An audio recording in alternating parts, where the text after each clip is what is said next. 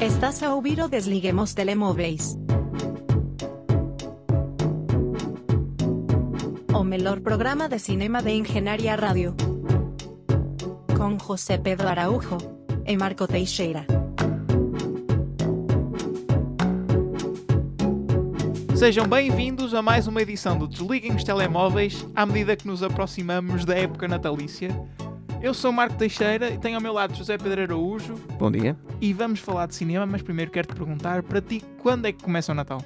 Ahm, já entramos no Advento, não é? Que é uma parte, é uma parte importante. Já foi o último domingo, foi o primeiro domingo do Advento. Ahm, e portanto eu, eu- Por acaso estava vento no domingo.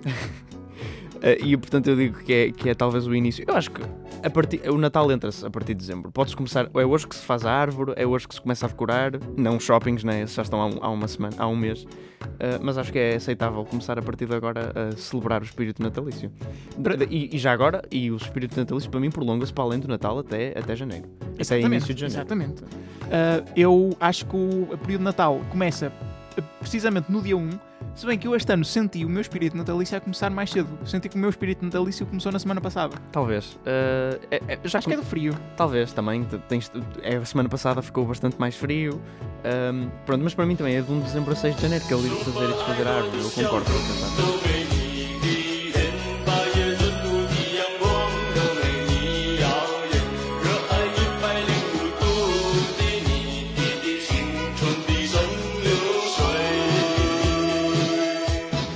entanto, temos que falar de filmes e não do Natal. Ainda não estamos naquela época onde vamos falar de filmes de Natal. Eu não sei se alguma vez fizemos isto no programa. Assim, eu já tentei muitas vezes, mas eles são tão maus.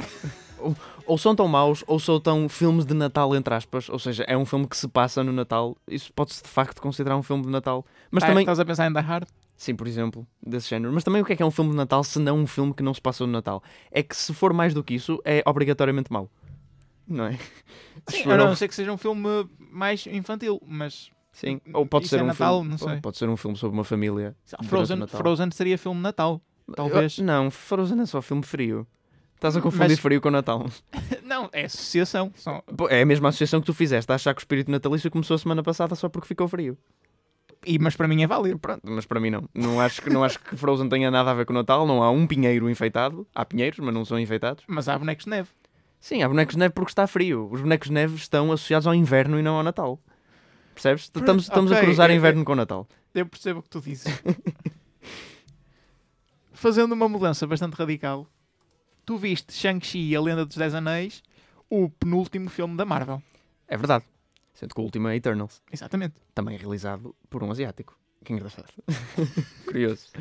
Ahm, bem, Shang-Chi e a Lenda dos Dez Anéis é um filme da Marvel que, da MCU, portanto, que eu não estava propriamente ansioso. Quer dizer, minto, estava um bocadinho porque era uma personagem que eu nunca tinha ouvido falar, é uma personagem que está a aparecer pela primeira vez e, portanto, eu senti que isto ia ser um filme que não me ia obrigar a ter muita bagagem eh, e que, mais do que eh, obrigar-me a ver outras coisas, que não ia buscar outras coisas só para se sustentar como filme. Como, por exemplo, achei, acho que os filmes da, da eh, soon-to-be trilogia de Spider-Man da MCU fazem. Não se assentam muito tanto na personagem da MCU e tem que ir buscar o Iron Man e o Doctor Strange e não sei o quê. pronto. Sim. Uh, este pareceu-me uh, não ir buscar muitas coisas ao passado e de facto tinha razão. E o pouco, uh, ou a personagem que ele vai buscar ao passado é muito bem executada. Um, qual é? Já agora não sei se podes eu revelar. não sei se posso revelar, Ok, é essa a então não coisa. reveles. Não sei se posso revelar.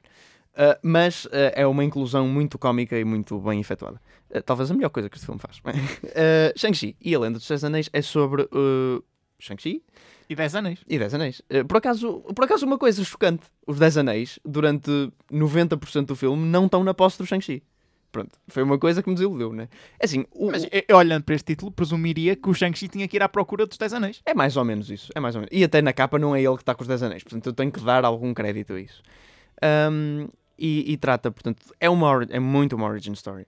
Portanto, tens um gajo que leva uma vida completamente normal, ah, que tem um passado onde aconteceu qualquer coisa e tem uma linhagem familiar que também está ligada a superpoderes, e blá blá blá. Interessa. A história, a história é a história. É a mesma história que já vimos 500 vezes. Ah, e por isso é que este filme tem um teto, ok? Tem um teto. Nunca vai ser melhor do que, do que se ambicionou a ser, que não foi muito. Ahm, Agora, há coisas positivas, bastantes coisas positivas que este filme faz. As cenas de luta, as cenas de ação, são bem executadas. Eles, lá para o fim, eh, ignoram um bocadinho isso e, e naquela sequência grande final CGI voltam a meter uh, tipo de ação com muitos cortes e um bocado imperceptível que a Marvel gosta muito de fazer, mas inicialmente uh, tentam ir por um estilo de ação mais asiático, tipo uh, homenagem àqueles filmes de Kung Fu, tipo filmes chineses como Hero, como Crouching Tiger, Sim. Hidden Dragon, pronto.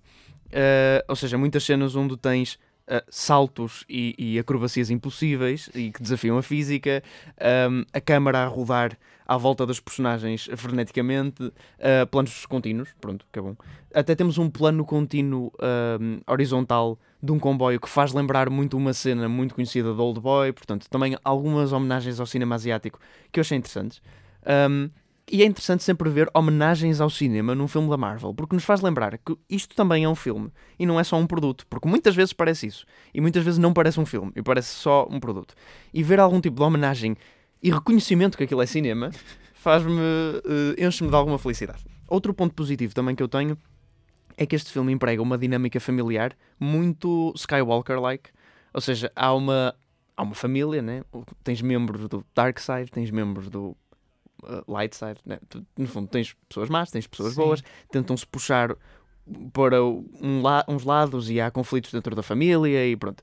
Um, e acho que essa dinâmica foi. Dinâmica novela com Alexandre Lancaster. Sim, também um bocadinho, claro. Mas todos os filmes da MCU são um bocadinho novela. Um, pronto, e acho que nisso o filme acerta. Acho que também a personagem da Aquafina e a personagem do, do vilão, que é o pai do, do Shang-Chi, uh, o, o da Mandarin, uh, estão, estão, bem, estão bem feitas, estão bem, estão bem uh, cast. Ah, O elenco é bom. Sim. O- o- os atores são apropriados, são boas performances e gostei. Agora, para os pontos negativos. É um filme da Marvel. É um filme da Marvel. É- É o ponto negativo que eu tenho a dizer é que é ainda por cima em termos de desilusão, porque ele passa uma primeira metade que não é revolucionária, mas faz algumas coisas diferentes. Isso, isso é como qualquer filme da Marvel. É, Qualquer filme da Marvel. Dos últimos. Sim. Dos últimos. E novo, e novo.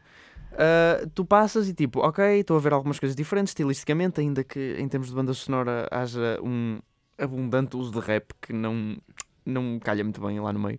Uh, só tipo, quando estamos na parte da cidade, isto é urbano, pessoal. Uh, e um, aquilo pronto vai degenerando e vai se tornando cada vez mais um filme da Marvel que eu já vi. A personagem do Shang-Chi e o ator são altamente desinteressantes e a personagem da sua irmã é ainda pior. Uh, e uma performance completamente desinspirada. Uh, portanto, isto é um bocado hit or miss com as performances. Uh, pronto, esta personagem uh, surpresa, que eu não sei se é suposto revelar, eu nem sei se aparece nos trailers, eu não vi os trailers de Shang-Chi. Se aparecer, se calhar estou a andar à volta de um assunto que já é conhecido, mas whatever. Um, é uma inclusão de uma personagem antiga, não muito conhecida, mas que enquadra-se bem aqui no filme e é bastante cómica. É um comic relief, mas resulta bem, na minha opinião. Portanto, tem pontos fortes, tem pontos fracos. No geral, é a minha saturação da Marvel a, a vir ao de cima outra vez. E este filme é um bocado parecido com Black Panther. Porque, assim, não, ok, não vou, não estou a falar do assunto, que também, obviamente, traz algumas semelhanças de ser um, um, um cultural tentpole para uma minoria. Não. É o facto disto ser, além de uma origin story, eh, termos eh, o, o principal, que a família dele também está implicada no meio disto tudo e que tem uma personagem da irmã que também é parecida e a meio do filme vão para tipo uma cidade secreta utópica que está escondida no meio de alguma coisa ah, e o caos uh, e uma batalha despoleta-se nessa cidade é tipo, é um bocado parecido é um bocado parecido com Black Panther em alguns aspectos melhor ou pior é discutível mas houve algumas ideias a, a ser- a serem tentadas aqui e resultaram, mas não deixa-se o filme da Marvel, tipo, é isso. Era, é uma coisa que eu, por exemplo, com o Eternal estou à espera de quebrar um bocadinho. Estou à espera que Chloe Zhao, apesar de não ser uma realizadora que eu, pelo único filme que vi dela, nutre muito carinho por, ah, que quebra um bocadinho o molde. Eu acho interessante ter expectativas altas, ou pelo menos esse tipo de expectativas, para um filme com tão má recepção crítica. É, é verdade, mas se calhar uma recepção crítica, assim, duvido, porque eh, o filme também parece um bocado desinspirado. Mas, eh, mas a recepção crítica pode vir do quebrar o molde também. A má recepção crítica. Pronto, Espe- espero que sim e espero que para o melhor. E esperamos para ver, e assim que um de nós tiver visto o Eternal, certamente trará ao programa. In West Philadelphia, born and raised on the playground is where I spend most of my days. Chilling out, maxing relaxing, all cool and all shooting some b-ball outside of the school when a couple of guys who were up to no Esta semana vi King Richard, um filme com Will Smith, e este é uma este filme é uma biopic de quem, Zé? O que é que tu achas? Eu acho que é do pai de Venus e da Serena Williams. Exatamente. O que para já é uma escolha interessante porque podias ter feito uma biopic sobre qualquer uma das filhas que é mais conhecida, mas optas por, por fazer a biopic do pai. eh, que na verdade é uma desculpa para falar da vida das, das atletas quando eram mais jovens, não é? Ahm, pronto, mas já vou, já vou falar desse aspecto de biopic um pouco mais à frente, até porque o filme no último terço faz um shift da sua atenção. Ahm, olha, eu eu devo confessar que fiquei surpreendido com este filme. Não por ser particularmente bom, ou pelo menos fazer aquilo que, que nós enaltecemos aqui no programa, de, ah, a realização, não sei o quê. Mas a história é cativante. Eu não consigo justificar muito bem o porquê de eu ter sentido tão investido naquela história. Eu senti que estava, que, mais uma vez, senti que não devia ter gostado tanto do filme. Porque ele não faz nada de muito explícito para eh, eu gostar. Mas também não faz nada de muito mal. E eh, vou, tentar, vou tentar condensar isto. O personagem do pai da Venus Williams e da, Serena Williams, que é o, o Richard Williams, e daí o nome do filme, King Richard, que é protagonizado por Will Smith, eh, tenta ajudar as, as filhas desde muito novas a jogarem ténis, a aprender a jogar ténis. Ela vai com elas para o campo, ensina-as a jogar e elas ficam ah, bastante boas no desporto à custa dele. Só que ele age sempre muito mais como agente delas, a tentar arranjar-lhes treinadores ah, e a tentar fazer com que elas se profissionalizem e tentar conciliar o lado delas de serem crianças e de, e de jogarem ténis ah, muito mais do que o, o lado de, propriamente treinador. Ah, e o filme explora muito essa veia de tentar conjugar, estás a educar as tuas filhas com tentares assegurar um futuro para elas. Até porque eles vivem lá em Compton e então, têm uma vida um bocado complicada. Ou seja, a, a história é, é normal para uma biopic de- de- deste género, de ahm, pessoa que vem do nada ou vem de muito pouco e depois constrói uma carreira. Só que como o filme incide sobre o pai e não sobre as filhas, que é de facto quem sofre essa metamorfose, ahm, acho que funciona muito melhor. Porque estás a- a lidar com esse equilíbrio de educação e pressão para elas se tornarem melhores e, e conseguirem vencer as adversidades e, e não propriamente de uma pessoa que tem muito talento ou que luta muito e portanto consegue chegar ao topo. É mais alguém a investir a sua energia para que outras pessoas consigam chegar lá. E, e acho que o filme resulta muito bem assim. Depois, como eu disse no último terço, o filme muda assim um bocado a sua atenção. Estranhamente, para Venus Williams e não para Serena Williams, que é sempre posta um bocadinho no canto. Um, e, e acompanhas o início da carreira dela no- na- já nos escalões profissionais. E acho que até, até nisso o filme faz bem, porque tu consegues perceber que chegas ao fim da linha com aquela personagem do pai, ok, ele conseguiu atingir o seu objetivo, e depois o filme muda o foco para quem de facto merece ter uma história contada naquela altura, que é, que é a filha, que está agora a dar os, os primeiros passos na, naquilo. Assim, o filme. Ai, o filme, o filme, o filme. não faz nada de muito impactante. É muito slow burner. É um bocado. Sabes quando tu pensas numa biopic? Tipo, o, o- a estrutura, tudo aquilo que, que o filme faz. Sim, sim. É isto. O- filme é isto. Só que conta uma boa história, portanto é reconfortante. Pronto, é competente e, e- é um género que é executado competentemente. Eu, estou- eu também não. A maioria das biopics não estou à espera de nada muito inovador. E quando o fazem, por exemplo, como foi o caso do Mank, às vezes corre mal. Eu gostei do Mank, mas não adorei. Mas, mas sim, é uma estrutura bastante própria e, e acabas por às vezes perceber o que é que o filme vai fazer a seguir.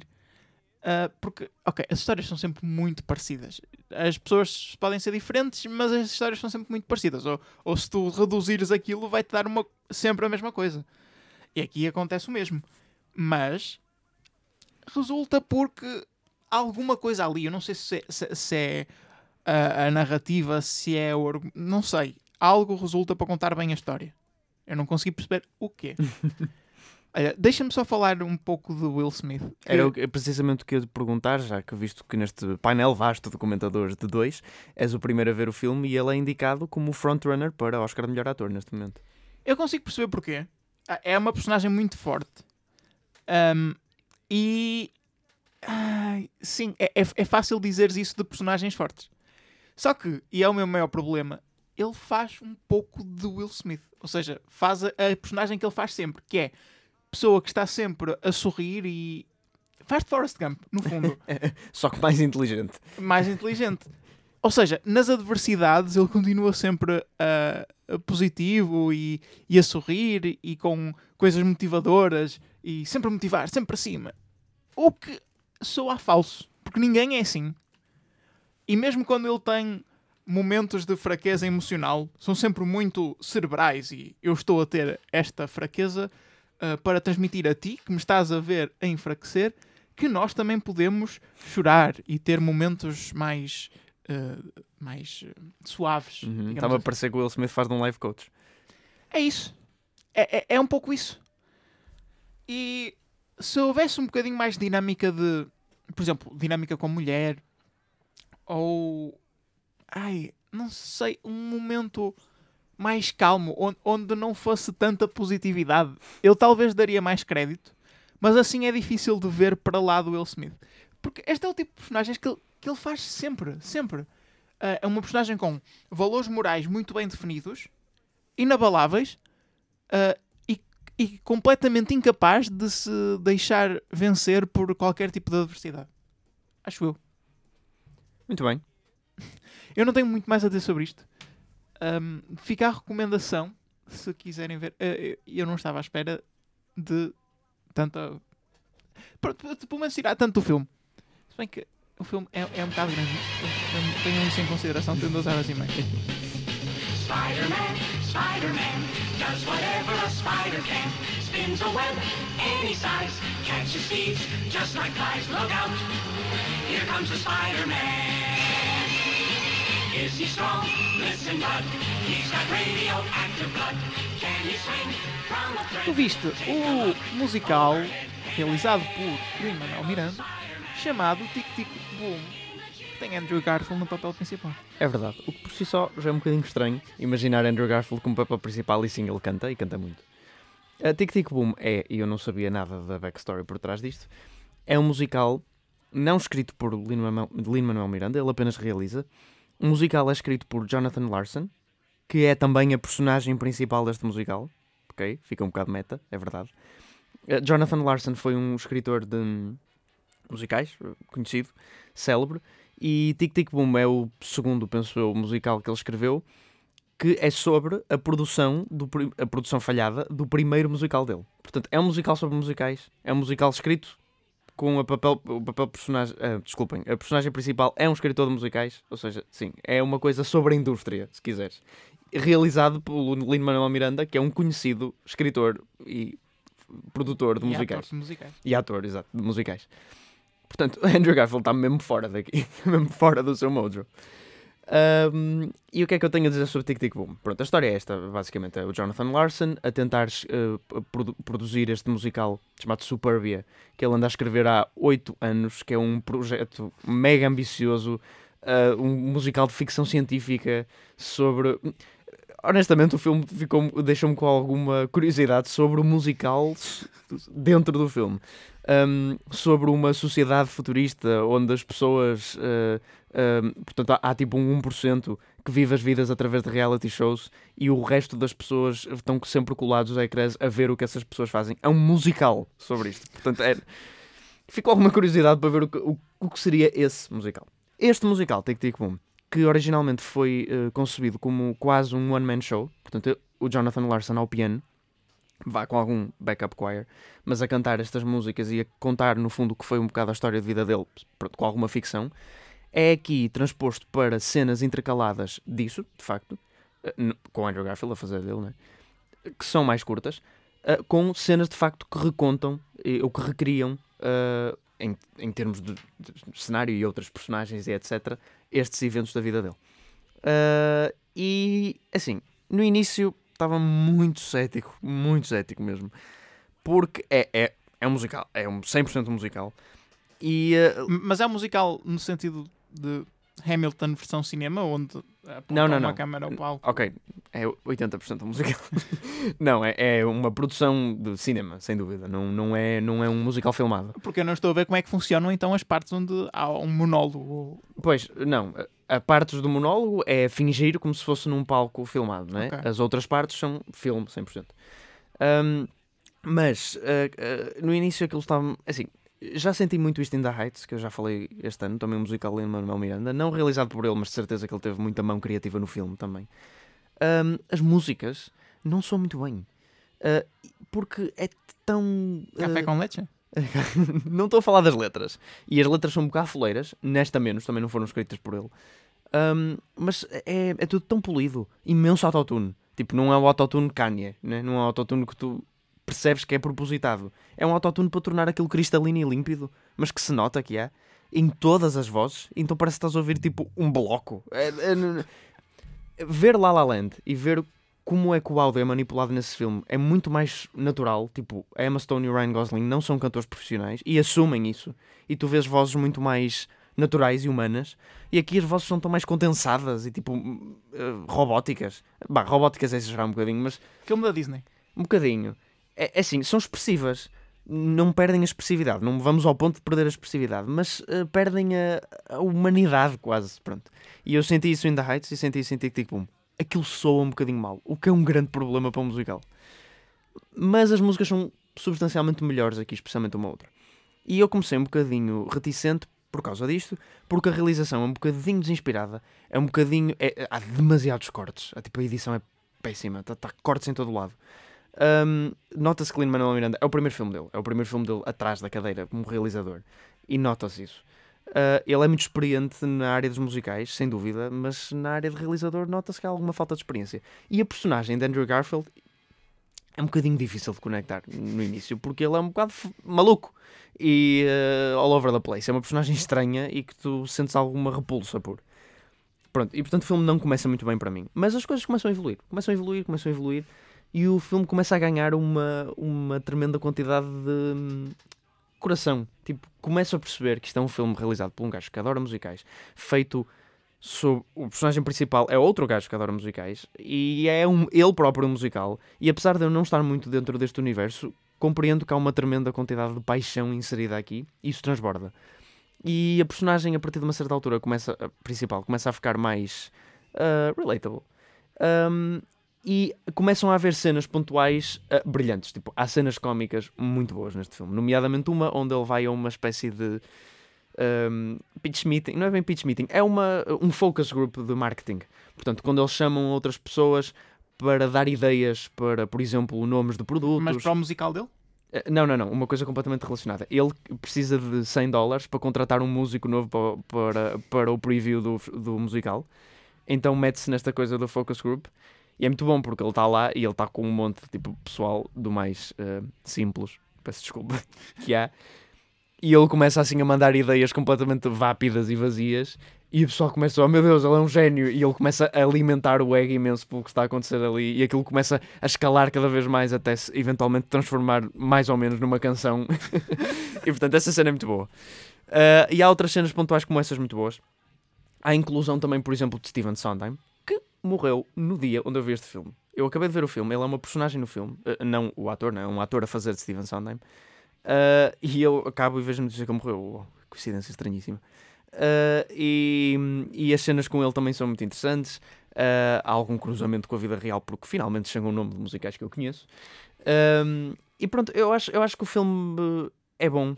Ah, é preciso algum tempo para te habituares a ele. A estrutura é diferente, e isso é uma coisa que eu também aprecio. Não é um musical como In The Heights, já agora, que tem uma estrutura gigante, as coisas, tens números de dança enorme, que, pronto, que estás um bocado habituado a ver do musical, do que é que tu conheces do West Side Story, coisas de- como género. É um musical um bocadinho diferente nesse aspecto. Um, também tem essas cenas de dança e, e música enormes, mas não se dão sempre lá. Um, e portanto, pronto, eu aprecio a estrutura diferente, uh, que é mais mérito do, do original. Mas não tanto assim, porque ele, ao fazer esta intercalação com as cenas onde ele recria, também acaba por mudar um bocadinho a estrutura do original. Ah, e no fundo temos uma coisa um bocado tosca, um bocado rough around the edges, porque eu continuo a achar no fim que a capacidade de realização é inferior ao que podia ter sido aqui. E deixa um bocadinho a desejar. Ah, é um bocadinho. Pá, ao mesmo tempo genérica, ao mesmo tempo balofa, porque é, é isso, é tantos cortes, às vezes eu não percebo o que se está a passar na cena. E eu percebo que, ok, tens este a cantar e depois tens outro a cantar e outro a fazer sapateado, tens que pôr a câmera em todos ao mesmo tempo. Mas, pessoal, afastem a câmera e filmem tudo. Eu sei que é mais difícil para os atores, mas tipo, fica tão melhor. Ahm, eu- eu sinto um bocadinho claustrofóbico de, de- de tão pouca coisa que estou a ver em tão pouco tempo. Mas, ah, mas a verdade é que há, há, há um bom espírito por trás deste filme. E é uma história engraçada para ser contada, as músicas também são boas. Ahm, e portanto recomendo ver Tic Tic Boom. Everyone must stand alone. I hear you call my name, and it feels like home.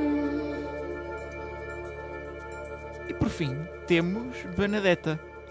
Tu viste este filme, uma produção no mínimo curiosa, Sim, sim. e estou bastante intrigado para saber o que é que tu achaste eh, deste filme de Paul Verhoeven. Pois, Paul Verhoeven, que é um, um realizador que nós já discutimos aqui. Já tivemos um programa inteiro dedicado a ele. Mais ou menos, né? Sim, Porque- não, não foi. Ok, sim. Há, ao fruto da sua imaginação. Sim, porque tu discutiste Starship Troopers, Exatamente. eh, sendo que apenas o original é dele, mas eh, segundo me recordo, o único que vale a pena ver. é o original, de facto. Uh, e, uh, e, uh, pronto. E Paul Verhoeven é muito conhecido uh, pelo seu hum, espírito, sei lá, anos 90, thriller erótico, qualquer cena assim, qualquer cena muito na sintonia dele que ele está. É o realizador por trás de Robocop, por exemplo, e o realizador de trás de Starship Troopers, dois filmes de ficção científica, mas também é o realizador, por exemplo, por trás de Instinto Fatal. O filme conhecido, que é um filme erótico, né? Do Cruzado de Pernas da Sharon Stone. Também é o, o realizador por trás de Elle, uh, ou é um filme recente com Isabelle Huppert, também com, eh, não é propriamente explícito, mas tem, toca em muitos aspectos perversos. E, e o realizador por trás de Showgirls, um filme com, que eu já vi, que tem uma reputação muito infame, uh, mas que eu acho que é. um, lá está, tem um espírito de Paul Verhoeven muito forte, de, de, de uma mistura do melodramático e do erótico e do estúpido. Pronto, e Benedetta, sendo um filme sobre freiras lésbicas num convento no século XVII. Quer dizer, a sinopse diz tudo. É precisamente. É, é o estilo Sim, de Paul Verhoeven, é não é? É, é isso. Não, é, é o, a direção, é o lógica na carreira dele. É, aliás, até me admira como é que ainda não tinha acontecido. A única coisa que eu mudava aí era tirar do século XVII e pôr eh, tipo, anos 90, anos 80. Sim, é verdade, mas pronto, a, a cena de ser um convento e de ser mais eh, tabu, eh, ainda por cima sendo, para além do pecado carnal, sendo a homossexualidade, eh, adiciona toda uma nova dimensão. Eu sinto que isto tanto podia ser um filme de Verhoeven como um filme de Shyamalan. Ah, podia ser um filme de Shyamalan, mas eh, o aspecto da possessão demoníaca ia estar bem mais latente. Se bem que neste filme também está, curiosamente. Ahm, pronto, e então o filme trata de uma freira, eh, a Benedetta, que é deixada pelos pais enquanto é muito nova eh, no convento, e pronto, e começa a crescer lá e tem, eh, e tem uma fixação pá, sexual com várias coisas. Eh, e pronto, e- Coisas. pessoas, coisas, whatever. E depois ela eventualmente, pessoas, coisas, entidades espirituais. E depois ela eventualmente conhece uma outra freira noviça que entra ah, e que e pronto, e formam uma amizade eh, colorida. Ah, o, fil o filme é, é grande e, e há, e há bastantes coisas a acontecerem. Há hum, esta veia muito Paul Verhoeven, tipo puramente erótica e quase para chocar. Hum, e tens outra veia hum, de crítica religiosa, se quiseres, mais ou menos, que eles entram eh, e, de, e de, de um aspecto que eu gosto muito, que eu já vi em alguns filmes separados e acabo por sempre gostar muito dos filmes, que é o- teres uma personagem messiânica, uma, tipo um Messias, uma espécie de Messias. Eh, Não sei se percebo como é que isso se enquadra aqui neste filme. Bem, é preciso vê-lo, Claro. mas, mas definitivamente irás perceber depois da visualização. Ah, e portanto, o filme também ah, explora alguns aspectos da, da corrupção da Igreja Católica na, na- Isto já não é Idade Média, mas pronto, pós, pouco pós-Idade Média, que são pronto, aspectos muito conhecidos. Usa-os mais como pretexto para inserir outras cenas mais chocantes. Mas a verdade é que eu adorei Benedetta. É, é tipo, é, é o máximo de rançoso que tu podes querer. Ah, o filme é- até se nota alguns constrangimentos de orçamento quase, mas é, é tão é tão Paul Verhoeven, é fuleiro nas melhores maneiras que pode ser fuleiro. O filme é extremamente melodramático em alguns aspectos. Mesmo assim, não prescindindo de boas performances, a personagem principal, a atriz que faz de Benedetta, está muito bem. A Charlotte Rampling, que faz da madre superior do convento, que pronto, faz aquela personagem parece uma professora má do Harry Potter, né? Anda atrás de toda a gente e a dizer mal, e a dizer mal aqui, e a dizer mal por trás.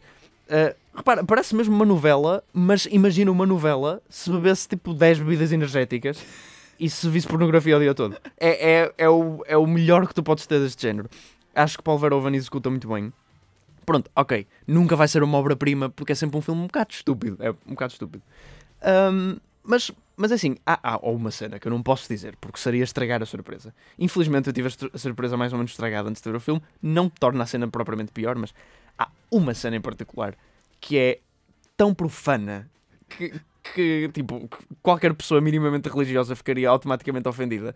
E eu adorei a inclusão de Paul Verhoeven. Tipo, estás sempre à espera que ele vá um passo à frente e tu estás sempre à espera, ok, o filme está um bocadinho slow burn e tu tens uma cena ou outra. Por exemplo, tens uma cena logo no início. Esta é perto do início, portanto vou revelar. Onde a Benedetta ainda é pequenina ah, e tem uma experiência quase morte quando uma estátua da- gigante da Nossa Senhora lhe cai em cima. Esta estátua tem a mama de fora.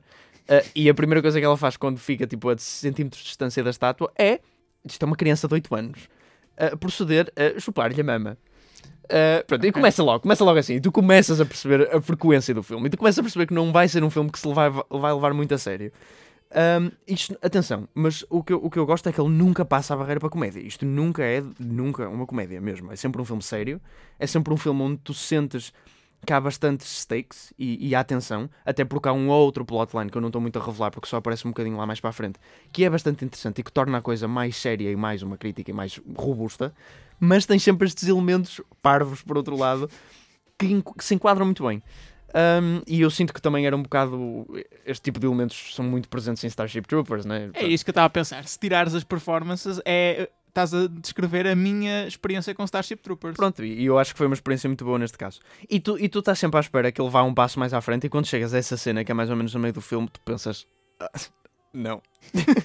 e acontece. E, e portanto é muito bom. Não é que a cena seja muito explícita, mas opá, o, que, o que está por detrás dela é, é hilariante.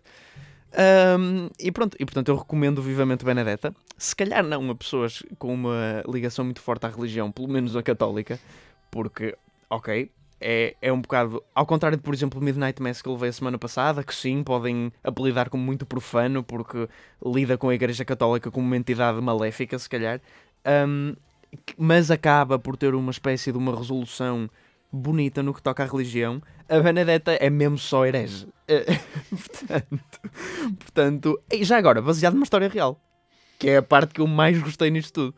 Ahm, baseado, ênfase no baseado. Mas recomendo muito Benedetta. Acho que é, acho que é um filme de Cannes. eh, é, é acessível. Eu acho que é acessível. Ah, ah, que também é um, é um bocadinho raro. Paul Verhoeven também não. É assim, é acessível mais ou menos. Porque há- isto pode passar p- pela cabeça de muitas pessoas como sendo só estúpido. Estúpido ou, ou um bocadinho incompreensível em algumas partes. É preciso Ou para entra- chocar. ou para chocar. É preciso entrar na sintonia do filme. A verdade é que o filme não é ele todo o registro para chocar, e foi uma coisa que eu gostei também. Ele não é monocórdico. Ele tem momentos, tem definitivamente cenas que, que são para te chocar, e são cenas tipo, quase hilariantes, mas a maioria do filme, é, ele é grande e portanto tem que assentar numa história, e num corpo e numas personagens cativantes, e falo. falo. Falo. Adorei. Pronto, e já agora, eh, quando eu vi este filme, entretanto o filme teve distribuição nos Estados Unidos, eh, portanto o Metascore mudou, mas quando eu vi este filme, o Metascore era 69, uma coisa que eu adorei também, achei muito, muito pertinente. Eh, pronto, e portanto recomendo. E que melhor maneira existiria de terminar estes Liguem os Telemóveis? Estaremos de volta na próxima semana com mais filmes e esperamos que não tenham ficado chocados connosco. Podem voltar a ligar os vossos telemóveis.